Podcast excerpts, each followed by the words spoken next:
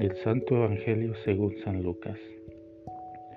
En aquel tiempo se dirigía Jesús a una población llamada Naim, acompañado de sus discípulos y de mucha gente. Al llegar a la entrada de la población se encontró con que sacaban a enterrar a un muerto, hijo único de una viuda a la que acompañaba una gran muchedumbre. Cuando el Señor la vio, se compadeció de ella y le dijo, no llores.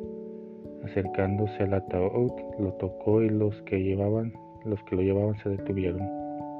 Entonces Jesús dijo, Joven, yo te lo mando, levántate.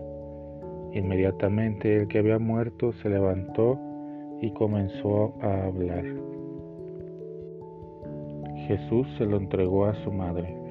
Al ver esto, todos se llenaron de temor y comenzaron a glorificar a Dios, diciendo, un gran profeta ha surgido entre nosotros. Dios ha visitado a su pueblo.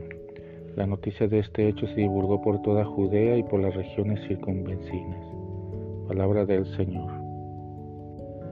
Reflexión. Ya no llores. Según este pasaje evangélico, Jesús se encuentra frente a una situación dramática en su camino a Naín. A la entrada de la población ve avanzar un cortejo fúnebre llevando a enterrar un hombre posiblemente joven, pues es el hijo único de una mujer que además ya había enterrado tiempo atrás a su esposo, padre de aquel joven. Al ver a la mamá, Jesús se acerca lleno de compasión y le pide a la mujer que ya no llore. Los que cargan al muerto bajan el ataúd y Jesús ordena al joven que se levante y así sucede e inmediatamente se lo entrega vivo a su madre. Toda la gente que acompañaba al entierro quedan muy sorprendidos y alaban a Dios. Notemos que nadie le ha pedido a Jesús que consuele a la madre y que haga el milagro. Son las lágrimas de la mujer las que arrancan la compasión del corazón de Jesús y él, compadecido, se lo devuelve vivo.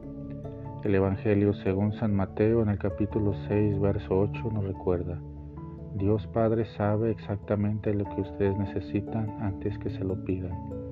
Este es un llamado a la confianza en Dios.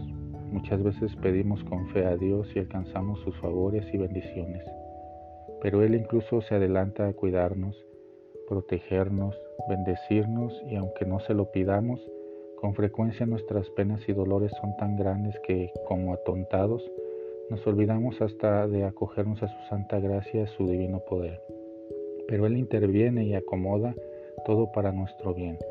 Quedará al pendiente de nuestra parte reconocer su acción benéfica en nuestro favor y darle gracias.